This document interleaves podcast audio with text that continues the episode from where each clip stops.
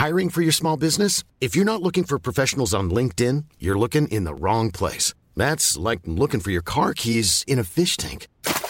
LinkedIn helps you hire professionals you can't find anywhere else, even those who aren't actively searching for a new job but might be open to the perfect role. In a given month, over 70% of LinkedIn users don't even visit other leading job sites. So start looking in the right place. With LinkedIn, you can hire professionals like a professional. Post your free job on linkedin.com slash people today.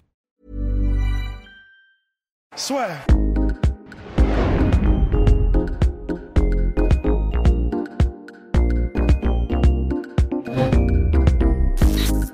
Bonjour à toutes et à tous et bienvenue dans le podcast La Sueur. Oui, bonjour, euh, ça- bah, salut Guillaume. Salut, salut mon cher Rust. Alors on vient, on vient aux nouvelles parce que il y a de très grosses rumeurs pour un éventuel combat Cameron Ousmane Conor McGregor avant que tout le monde nous tombe dessus en mode oui, vous racontez n'importe quoi messieurs. Effectivement, ce ne sont que des rumeurs, mais notre cher Ali Abdelaziz, manager de Kamaru Ousmane, a dit à Brett Okamoto, journaliste ESPN, que si Jorge Masvidal, qui était pressenti pour faire le combat face à Kamaru Ousmane pour la ceinture welterweight, venait à faire la revanche pour le titre BMF face à Nate Diaz, leur piste privilégiée d'adversaire pour une deuxième défense de ceinture serait Conor McGregor. Donc d'un côté, il y a les rumeurs, ensuite les déclarations d'Ali Abdelaziz dans un entretien quand même avec Brett Okamoto, donc c'est pas juste du simple tweet d'Ali Abdelaziz, donc on peut dire que derrière, mon cher Russ, quand même, dès qu'il y a Brett Okamoto ou un vrai journaliste comme ça qui s'en mêle, il y a quand même un petit peu de vrai. Et en plus, bon, après, voilà, on, on peut aussi euh, se dire que Abdel- Ali Abdelaziz, c'est un peu comme Dana White, c'est-à-dire que Complètement. faut prendre, euh, c'est même plus des pincettes, c'est des pinces monseigneur, enfin, ce qu'il faut prendre, euh, ce qui sort de la bouche d'Ali Abdelaziz. Mais c'est très étonnant et ça fait presque hors du personnage de le voir comme ça promouvoir un combat avec Connor. Et du coup, ça paraît tellement étrange que paradoxalement, on a presque envie de se dire, ok, ça veut dire qu'il y a vraiment un truc derrière cette fois-ci, en fait. Parce que que ce soit avec Khabib ou avec Justin Gaethje, à chaque fois, c'était en mode, euh, non, mais il le mérite pas, ou euh, euh, Connor va déjà devoir galérer avant de pouvoir affronter euh, des mépoulains, etc. Alors là, le fait qu'ils mettent en avant comme ça, presque sans qu'on lui demande rien, un Connor versus Ousmane, alors c'est très étrange, c'est très hors du personnage. Et euh, alors ça va, ça veut probablement dire soit que euh, Ousmane a signifié effectivement à, à Ali que lui, ça ne dérangerait pas du tout, voire même qu'il aimerait bien faire un petit peu de money fight, euh, soit, euh, soit l'UFC a un intérêt pour, pour ce combat-là, qui n'a pas de sens, hein, clairement. Ouais. Et, mais dans tous les cas, effectivement, c'est tellement inhabituel comme réaction de la part du, de Ali Abdelaziz qu'on a presque envie de prêter l'oreille cette fois-ci. En fait. Et surtout, pour Brett Okamoto, donc ESPN étendeur des trois UFC, c'est pas du tout un mec, et c'est là où on va dire que moi je trouve que c'est un petit peu le plus rassurant dans ce, cette rumeur qui est quand même assez folle, c'est que c'est pas un mec qui a besoin d'attention. Donc euh, Ouais. je veux dire, il va pas, euh, parce que le nombre de trucs un peu stupides qui sortent dans les, dans les combats potentiels et tout ça, c'est un peu comme quand il y a eu le début de Francine Ngannou, John Jones. Quand quelqu'un commence à vraiment sortir ça, c'est pas quand c'était MMA Fighting, MMA Junkie, ils n'ont pas besoin d'attention pour pouvoir sortir des rumeurs folles. Non, c'est un gars, je veux dire, quand il y a des trucs qui sont un peu farfelus, il n'hésite pas à se moquer de ça et justement pas en faire d'articles ou, ne pas endosser son costume de journaliste pour en parler. Donc Ouais. là, c'est vraiment, je pense que justement, il y a une euh, traction entre guillemets pour ce fighter. Bah ouais, c'est clair. Enfin, ESPN, c'est vraiment. euh, bah, c'est comment C'est C'est les plus, gros média du monde sportif. C'est- bah, tout simplement, voilà. Donc euh, le truc, c'est que tu peux pas vraiment, euh, c'est pas bullshiter, mais tu peux pas vraiment faire de trash talking en mode conférence de presse quand tu fais une interview à ESPN. C'est, tu, tu peux, hein, bien sûr, il y a plein de gens qui le font, mais disons pour un manager, c'est pas vraiment conseillé. Et je pense que Ali le sait, donc euh, voilà. Tout ça pour dire qu'effectivement, même si ça paraît délirant, il y, a- moyen que ce soit sérieux, en fait. Exactement. Et puis surtout, donc déjà, on va le dire, là, c'est très mauvaise idée pour Conor McGregor. On va y revenir après. Pour poursuivre là-dessus pour ce combat. Surtout, là, en fait, ce qui fait sens, c'est vrai que Jorge Masvidal, subitement, semble euh, vouloir le rematch contre Nate Diaz. Ouais, et, Et mais ça aussi, côté- c'est étonnant. Exactement. Et d'un autre côté, étonnant. Étonnant, mon cher. Étonnant alors. Pa- Parce que donc il y a- il y, a plusieurs choses. Et pour Conor McGregor, là maintenant, le fait que Gaethje se soit imposé face à Tony Ferguson, il a plus d'adversaire évident. Ouais. Et c'est vrai que pour Jorge Masvidal, on en a parlé énormément. Le problème, c'est qu'à ce stade de sa carrière, donc on va dire, il est quand même assez âgé. Là, il goûte à une autorité qu'il n'avait jamais eu auparavant. Et un combat contre euh, notre cher Kamau Ousmane, c'est bien parce qu'il a la ceinture, mais c'est pas énormément lucratif pour lui. Et il y a quand même énormément de chances que tout s'arrête du jour au lendemain. Enfin, quand je dis tout s'arrête, c'est vous pouvez, pour dans, le cadre de, notre cher Auré Vidal, c'est quand même le mec qui a la réputation qu'il a actuellement, c'est il éteint tout le monde, il termine tout le monde hyper rapidement. Et si vous faites souiller, donc parce que quand vous perdez contre Kamau Ousmane, c'est vraiment le gars vous prend votre âme. C'est pas juste une petite décision comme ça. Et donc là ensuite, pour lui, communication, tout s'arrête. Je pense qu'il se dit, tant qu'à faire, autant faire une revanche contre Nate Diaz. Je risque pas grand chose et en plus, je me fais beaucoup d'argent. mais du coup, pourquoi est-ce qu'il n'irait pas avec McGregor? Euh, Masvidal Ouais. Parce que je pense, et là, bah, it takes two to tango, my dear Rusty. Et je pense que là, pour le coup, Conor McGregor, à, je, à mon avis, à mon avis, parce que ah. bon, on connaît quand même bien Connor. Hein. non, à, mon avis, je pense qu'il a pesé, tu vois, le, le pour et le contre. Et hum, soit tu affrontes Kamaru Ousmane, tu risques de te faire finir, c'est hyper dangereux et euh, bah, potentiellement tu ne peux ne plus jamais être le même, mais tu as la ceinture de champion UFC. Masvidal, c'est aussi très risqué, tu peux te faire finir, mais c'est le titre BMF. Donc le titre BMF qui est quand même un truc purement marketing, on va dire. Et je pense qu'à mon avis, Conor McGregor, il s'est dit, quoi qu'il arrive, de toute façon, je vais être très bien payé. Donc entre devenir le premier de l'histoire et être champion dans trois catégories UFC, pas le truc de BMF ou quelque part, on peut dire, enfin pas qu'il l'a déjà, mais c'est du marketing le titre BMF. Là, on lui enlèvera jamais ça. Et puis avec ses dernières déclarations de je suis le GOAT deuxième. Enfin, là, clairement, c'est terminé s'il est champion dans les trois catégories. Donc je pense qu'il a fait ça. Il s'est dit, bon, bah, c'est vrai que Ousmane, ça peut être le plus intéressant. Ouais, en fait, c'est vrai que ça a du sens. Et d'autant plus que euh, on n'a vraiment jamais vu en réalité Connor, enfin pas dans mes souvenirs, vraiment essayer de mettre de la traction dans un combat contre Masvidal. J'ai même pas souvenir d'un seul tweet ou d'un seul push de la part de McGregor vers un combat contre Masvidal. C'est comme si soigneusement il avait évité de parler de ce combat-là. Qui était d'ailleurs Masvidal présent également le 18 janvier lors du retour de McGregor. Et McGregor l'avait soigneusement ignoré. Donc effectivement, c'est vrai que je pense que voilà, si, euh, si celui qui tient les cartes du bise euh, a décidé que non pas envie, eh ben probablement non pas envie en fait. Donc c'est-à-dire que l'UFC aussi sera en mode non pas envie. Donc ouais, en réalité, euh, c'est vrai que donc si c'est pas Masvidal et si c'est si Masvidal effectivement va contre Diaz, bah, et que donc les deux lightweight sont pris, euh, Geji et Rabi, bah, c'est vrai qu'en fait il reste il reste Ousmane. Évidemment, il y aurait d'autres solutions, mais disons qui lui apporte soit un, énorme boost en communication, et puis surtout s'il gagne en termes de crédit, en termes d'achèvement, de, etc., euh, bah c'est Ousmane. Et sinon, ce serait Habib pour la revanche, pour le titre lightweight, pour battre celui qui n'a jamais été battu. Mais voilà, comme Connor, c'est quelqu'un qui est un conquérant, mais dans le sens, euh, il n'a jamais défendu son titre. En fait, ce qui l'intéresse, c'est presque de gagner le, plus de titres possible, de remporter les plus gros, les plus gros records, de les battre. Euh, il n'est pas tellement dans le euh, défendre son titre, dans le rester champion. C'est vraiment pas du tout, du tout son, sa manière de faire en fait. Et d'ailleurs, c'est ce qui, à mon sens, c'est ce qui impute un petit peu, même s'il gagnait contre Ousmane, j'aurais presque un peu de mal à le, à le mettre vraiment en mode ah ok direct c'est le GOAT parce qu'il n'a pas eu cette, ce côté de vraiment défense de titre, éclatement de tous les challengers et tout ça. Oui. Donc, Après, ce serait... dit, on ne le met pas GOAT, mais là, pour le coup, taper Ousmane. Enfin, voilà, en ah fait, c'est clair. Il gardera son côté étoile filante, mais euh, et, clairement, et puis pareil, enfin, il ne pourra pas être le GOAT de toute façon. Pour moi, là, c'est terminé pour lui tant qu'il n'a pas battu Rabim Nurmagomedov. Absolument. Parce que tu peux pas, enfin, c'est pas une défaite dans le sens comme ce qu'a eu Dimitrius Johnson, comme ce qu'ont eu, enfin, même, voilà, euh, Ousmane, c'est pas le GOAT aujourd'hui, mais je veux dire, c'est pas une défaite avant dans sa carrière ou c'est pas quelque chose où tu peux dire bah il y a un petit peu de une décision qui a été un petit peu chelou. Non là, il s'est quand même fait rouler dessus. Donc euh, il faut il est obligé d'avoir cette revanche là s'il veut être considéré comme le plus grand de tous les temps. le plus grand. what's happening ah, tu, tu me vois? Ah oui, je vous vois parfaitement. Ah bah pour moi, tout va bien. Donc, Ah euh. bah nickel. Et, je voulais juste finir. Et l'autre truc pour Masvidal, et là aussi pour moi, c'est pour ça aussi que je pense que Conor McGregor ne peut pas faire ce combat-là, c'est que là, Masvidal a dit qu'il était prêt à descendre en lightweight. Et un truc qui est hyper important MMA, nous on en parle énormément, c'est justement tout ce côté narration. Et par exemple, et Conor McGregor, c'est OK pour lui de perdre contre Ned Diaz, parce que, et on se moque souvent de ça, parce que Ned Diaz était énorme, parce que Ned Diaz était en welterweight, parce que c'était pas sa catégorie. Donc voilà, Conor McGregor peut éventuellement perdre contre Nate Diaz quand c'est en welterweight. Il peut éventuellement perdre contre Roy Masvidal quand c'est en welter, parce que là aussi, vous pouvez dire ah il était énorme, regardez McGregor comme il était petit. Mais si Masvidal descend en lightweight comme Nate Diaz descend en lightweight, là il y a, enfin, il peut plus se réfugier derrière l'excuse du poids. Alors que Kamar Ousmane, bah, le mec est en welter, on va y venir là pour l'analyse un petit peu plus euh, technico-tactique, il est énorme.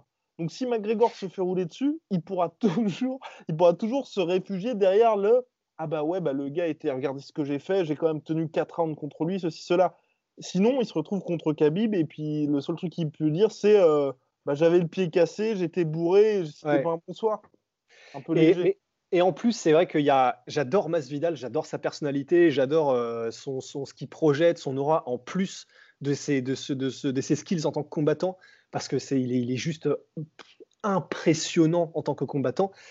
Mais effectivement, je pense que dans toute sa, et j'allais dire sa chasse à Connor, parce que ça fait un bout de temps quand même qu'il est vraiment en train de traire euh, au maximum, essayer de toquer à toutes les portes pour voir ce combat. Mais même si j'adore Masvidal, il y a vraiment ce côté, euh, il fait la manche depuis le début pour avoir McGregor. Et je pense qu'il a fait une erreur euh, par rapport à ça au niveau marketing. Non, mais parce que. Mais je suis bien d'accord. Honnêtement, tu sais, quand il, quand il s'est ramené euh, dans le combat McGregor versus Cerrone avec, le, même peignoir que voilà, Versace, que Connor, c'est vraiment. c'est il est désespéré d'attirer l'attention de McGregor. Et en vrai, je pense qu'il fait. Et, et c'est pas le seul moment où il l'a fait je pense qu'il a, il a fait une connerie à ce moment-là parce que dès, ce moment-là, il y a eu un déséquilibrage des forces au niveau euh, puissance, communication, etc. Et je pense qu'à ce moment-là, il a été un peu retiré de la course. Donc, euh, ouais, non, effectivement, euh, pour Masvidal, c'est probablement mort. Et donc, reste, reste Ousmane, qui est donc. Non, non, Connor, please don't, please don't, Connor. Alors, pour, pour, le problème, le problème vraiment de ce combat-là, qui nous nous pose problème pour notre pauvre Conor McGregor, parce qu'on ne veut pas voir à mort dans l'octogone, c'est vraiment physiquement. Là, si vous voulez, c'est pas c'est pas juste le Conor McGregor. Il a déjà combattu en welterweight. Il a combattu trois fois en welterweight. Trois fois, c'était des gars qui sont naturellement des lightweight. Là, si vous voulez, il affronte un mec qui galère pour faire le poids. Attends, c'était qui déjà le troisième? Euh, Bah, c'était euh, Cerrone. Eh oui, oui, oui. Les deux combats qu'on a de Diaz et puis Cerrone. Donc, et là, il affronte un mec qui il, ne peut pas descendre en dessous des 77 kg Kamar Ousmane. 93-95 kg en poids de forme. Et quand on dit poids de forme, c'est pas il se laisse en mode euh, j'ai du gras partout. Non, c'est montagne de muscle 94-95 kg. Il galère pour faire le poids welter. Et, et là, il y a McGregor qui, lui, si vous voulez, au max du max du max du max du max, McGregor, il a 85 kg. Et quand on dit 85 kg, c'est quand il est vraiment bah, bulk up de malade et voilà. Et quand on dit max, c'est que vraiment c'est assez si il boit 45 euh, litres de Vitel avant la pesée quoi. Enfin c'est en mode en mode en mode Georges Saint-Pierre quoi en fait.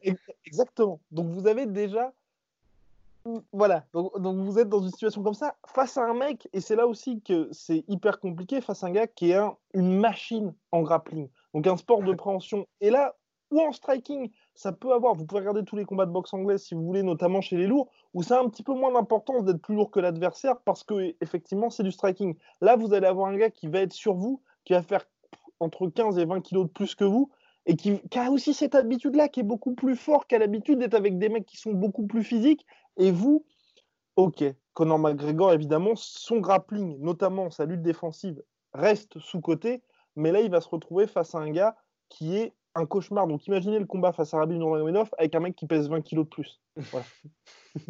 en fait, c'est ça le problème. en fait, tout est dit finalement. Parce que c'est vrai que il y a, y, y a, quand même un gros problème, c'est que euh, on le dit, et je sais qu'on l'a dit, on l'a dit plein de fois, qu'il y a, y, a, y a un souci quand euh, tu fais un changement de catégorie et que c'est des catégories comme celle-là. je sais qu'on redonne à chaque fois le même exemple, mais pour ceux qui n'étaient pas là au fond de la classe, bah, on va le redire. on vous voit. voilà, il y avait donc il y a eu le fameux exemple euh, Rory McDonald, le plus récent, contre Douglas Lima. Oui, c'est ça, Douglas Lima. Et où clairement, en fait, euh, bah, il y avait cette. Ah, donc, non, Douglas Lima. Ah non, pas Douglas Lima, pardon, contre euh, Guillermo Moussassi. Moussassi, oui, je me disais aussi, il y a un problème. Oui, parce que Douglas Lima, il a gagné, en fait, d'ailleurs. et contre. Moussassi... Voilà, c'est vrai. mais, mais en tout cas, il y avait, il y avait match. Parce que ce qu'on veut dire, c'est qu'il y a des cas dans lesquels il n'y a pas match en fait. Et contre donc Moussassi, qui, on le rappelle, c'est quand même, c'est un peu le même délire en fait, parce que c'est quand même un gars qui a combattu en light heavyweight et middleweight euh, donc toute sa carrière, et surtout en light heavyweight. Il a même fait des petits passages en poids lourd, et je suis quasiment certain, j'espère que je dis pas de conneries, j'en suis quasiment sûr. Euh, J'ai peur de dire des bêtises. De Moussassi Markant Non, je dis n'importe quoi. Mais oui, oui. Ouf. Bah oui. Ouf, on a encore eu de la chance. Absolument, Moussassi Markant. Et du coup, euh, c'est vrai que quand Rory McDonald euh, a combattu donc euh, comment dire Gogar Moussassi, bon clairement au niveau des skills, des compétences, là franchement on est vraiment sur du kiff kiff parce que voir non on est vraiment sur du kiff kiff. C'est vraiment c'est des gars qui sont au hmm. top au top de la chaîne alimentaire en termes de technique, en termes de, de compétences dans tous les domaines, ils sont extrêmement complets. Sauf que il y a eu un gros problème, c'est que les coups euh, et la puissance et les impacts de Rory McDonald et, et la puissance dégagée et ressentie. I'm Sandra, and I'm just the professional your small business was looking for. But you didn't hire me because you didn't use LinkedIn jobs. LinkedIn has professionals you can't find anywhere else, including those who aren't actively looking for a new job but might be open to the perfect role, like me. In a given month, over 70% of LinkedIn users don't visit other leading job sites. So if you're not looking on LinkedIn, you'll miss out on great candidates like Sandra. Start hiring professionals like a professional. Post your free job on linkedin.com/people today. C'était vraiment comme s'il se battait contre un mec qui était fait en ferraille en fait. C'est comme s'il il ne pouvait rien faire. C'est comme si c'était euh, un enfant qui essaie de, de, faire du grappling avec son papa, en fait.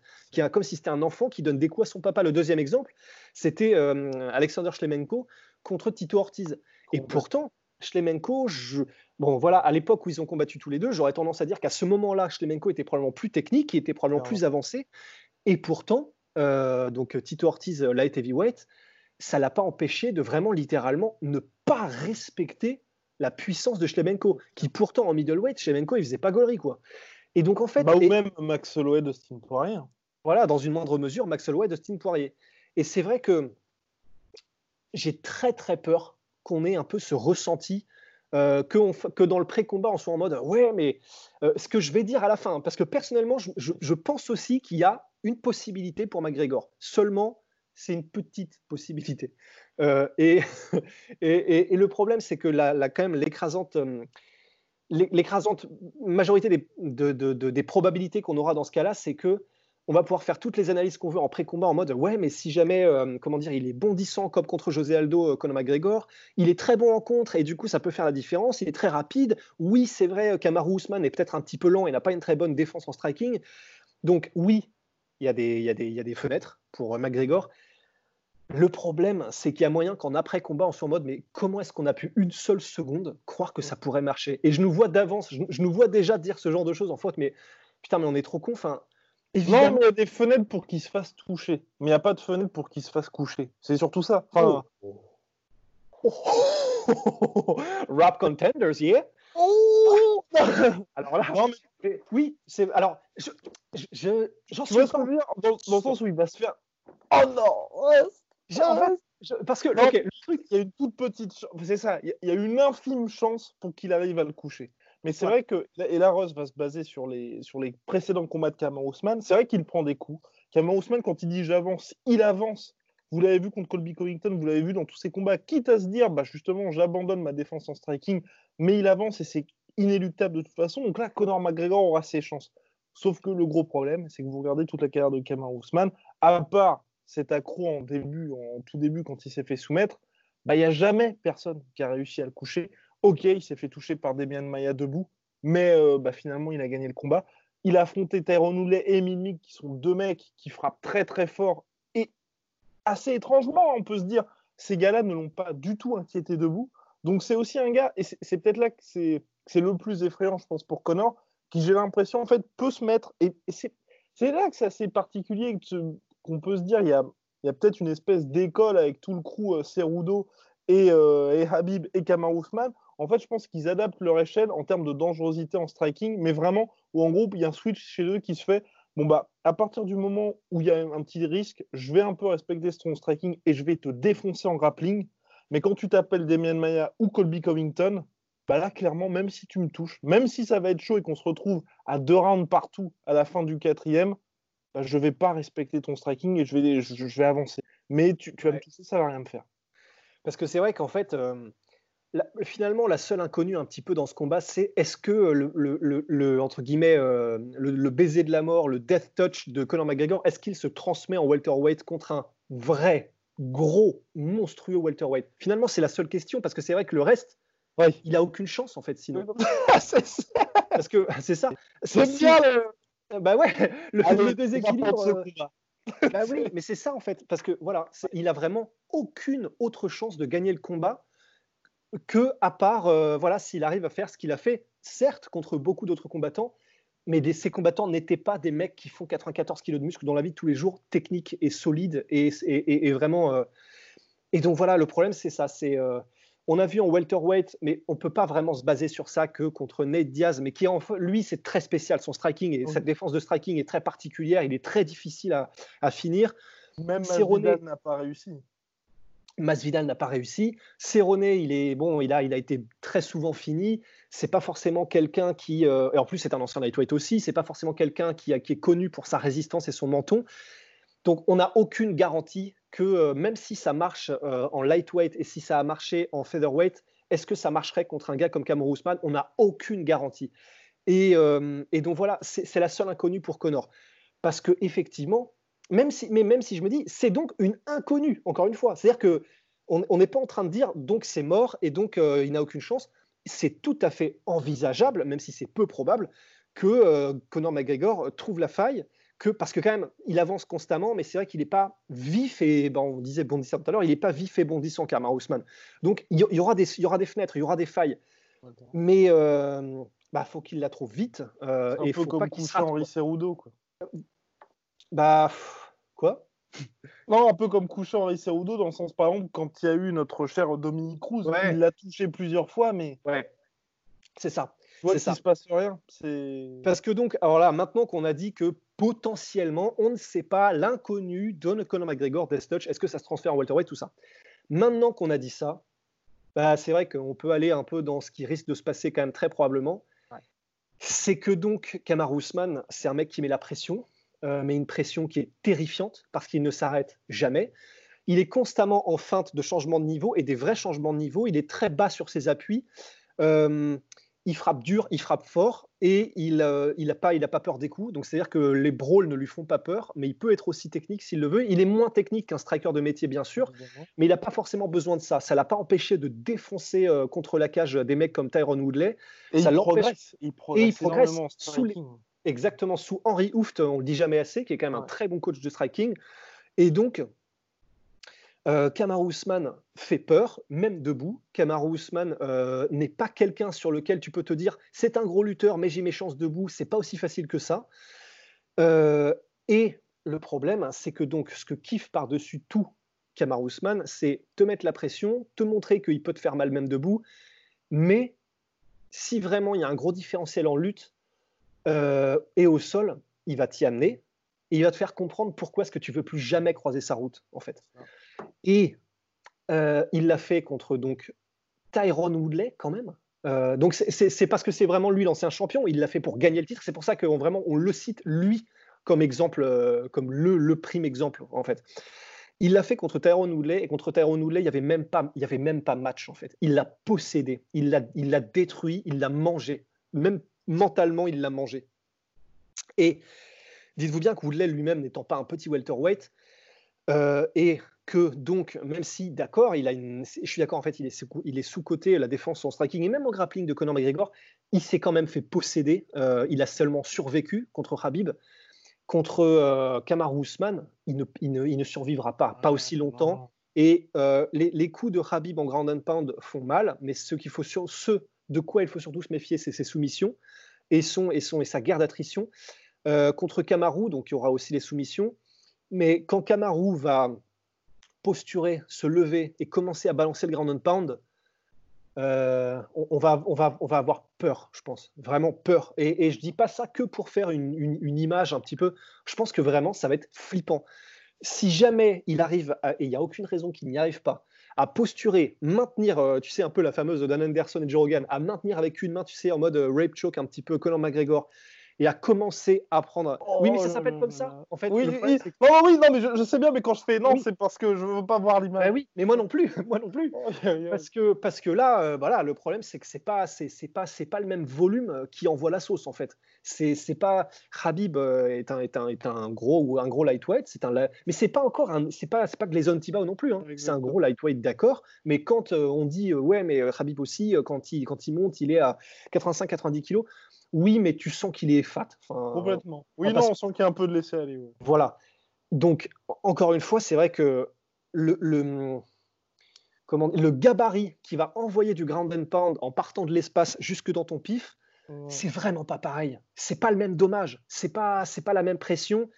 Et, et- et contre Connor, tu vois, c'est vrai qu'on disait tout à l'heure, euh, bon, bah, s'il se fait finir contre Masvidal, c'est terminé parce qu'en plus, il n'avait rien à gagner.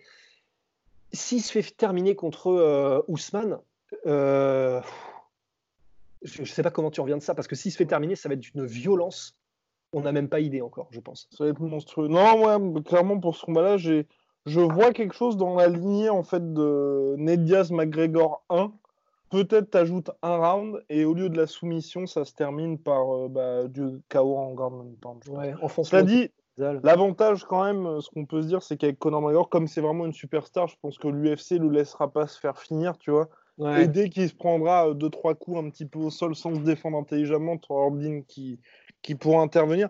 Mais c'est vrai que ça paraît très très compliqué. Il a quoi? Il a un round, un round et demi, grand grand maximum Ouais. pour essayer de finir Kamar Ousmane. Et comme l'a dit Russ, c'est ça le problème, c'est qu'aujourd'hui, là, on se base sur ce qu'on a vu comme combat. Peut-être, si ça se trouve, peut-être que Conor McGregor, quand il avait fait ses entraînements au welterweight, même Azael Adjouz nous avait dit que quand il fait ses sparring, il les fait pour te, pour te coucher. Peut-être que vraiment, il, il a réussi à s'adapter à ça. Qui se part avec des vrais gros gars et que quand il y a les sparring, bah, il arrive à les coucher. Mais c'est vrai que pour l'instant, il n'y a absolument rien qui nous permette de dire effectivement Conor McGregor, il va pouvoir euh, retranscrire ce qu'il fait en lightweight et en featherweight Ouais. dans, la catégorie, euh, dans cette catégorie-là. Et puis, ouais, et puis, euh, puis Kamaru, Bah énorme, quoi. Ouais, non, mais c'est clair. Enfin, voilà, c'est la seule inconnue. Alors après, Kamaru, dit, si- s'il arrive à le faire, hein, oh, alors là, par contre, vraiment, voilà, ok, ce sera peut-être pas le GOAT, mais il sera dans une ligue à lui tout seul s'il arrive à faire ça. là, pour le coup, s'il arrive à faire ça, je pense, honnêtement, je, je pense, s'il arrive à faire ça, bah, voilà, il y a au max, du max, du max, 10% chan- chance pour qu'il y arrive. Mais je pense que si il arrive à faire ça, la revanche contre Habib, déjà, elle est sécurisée. Oui. Et, et je pense que là, pour le coup, ça fait plus rire personne. Je pense que Ouais. tout le monde sera en train de se dire, ok, Ouais. ok, ok, là, tous les arguments de, bah, euh, il était bourré, il s'entraînait pas, il faisait n'importe quoi. Là, je pense que tu peux un petit peu check le truc et tu commences à te dire, bon, Ouais. c'est vrai que s'il le touche bien, ça peut être chaud. Mais Ouais, parce que bon, bah, l'image, elle serait incroyable, parce que s'il le touche et qu'il le couche, euh, bah, vraiment, tu sais, ce sera un peu que ce sera David contre Goliath, ce sera Attack on Titan, enfin, ce sera, ce sera, la, ce sera la folie, quoi. Et puis là, qu'est-ce que tu veux dire? Parce Ah non, que tu pour le pourras coup, plus rien dire. tu, tu peux regarder, puis tu peux te dire, le mec est un vrai welterweight. Ouais, bah, le mec est un super-héros, en fait. Oui, non, KO, euh, S'il arrive à mettre KO des mecs en featherweight, lightweight et, euh, et, et pas les moindres, hein, et welterweight en la personne de Kamaru Usman, honnêtement, même les plus gros détenteurs, détracteurs de Connor, je pense, là, ils seront en mode euh, bon, merde. Mais, mais, mais voilà, et c'est vrai que bon, euh, qu'est-ce qu'on pourrait dire? Le Ousmane, à la limite, celui qu'il a, qu'il a affronté, qui pourrait se rapprocher un petit peu de Connor jusqu'à maintenant, parce que, encore une fois, il n'a jamais encore affronté non plus de one punch knockout artists. Euh, Ousmane, on peut le dire aussi, donc on ne sait pas comment il réagirait. Mais euh, il a affronté un gaucher qui était très bon striker aussi, qui avait un, un bon cross euh, du, du gauche, c'est comment s'appelle-t-il? Leon Edwards. Ça a tourné court, ça a tourné court, il s'est fait posséder en grappling et debout, c'était voilà, tu sentais que Edwards était plus technique, mais il s'est quand même fait toucher aussi Edwards et euh, et en fait voilà la différence aussi c'était que en contre Edwards il est quand même beaucoup moins efficace et beaucoup moins rapide Ouais. que Connor donc on, on peut pas vraiment en tirer de conclusion parce que donc euh, Ousmane lui mettait la pression et il arrivait à placer quelques trucs, mais tu sentais que c'était une question de temps, puisqu'il n'arrivait pas à le blesser avant que Ousmane le mette au sol et, euh, et reprenne son travail de démolition. Donc on n'a même pas encore vraiment de véritable point de comparaison.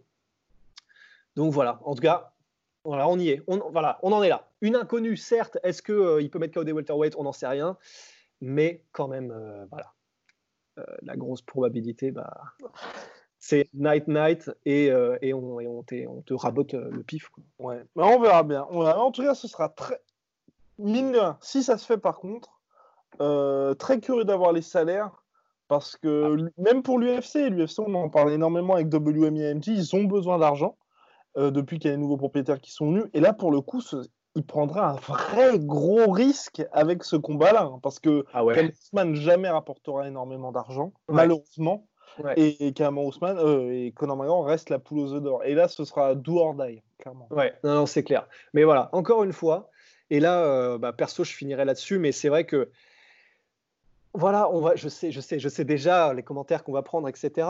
Mais honnêtement, franchement, les gars, les sauces là, honnêtement, est-ce que vous connaissez quelqu'un d'autre qui, si ce combat se fait, qui a un peu les coronesses de faire ça?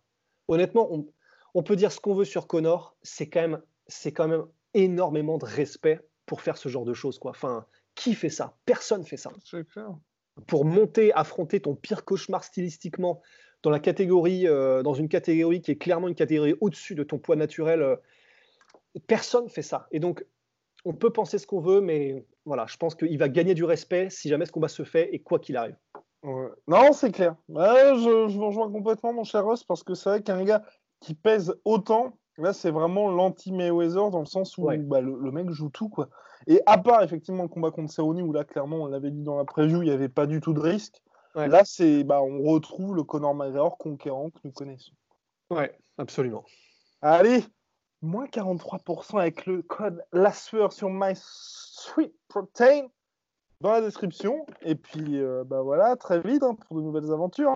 Ah bah voilà, hein. allez à toutes. Soit.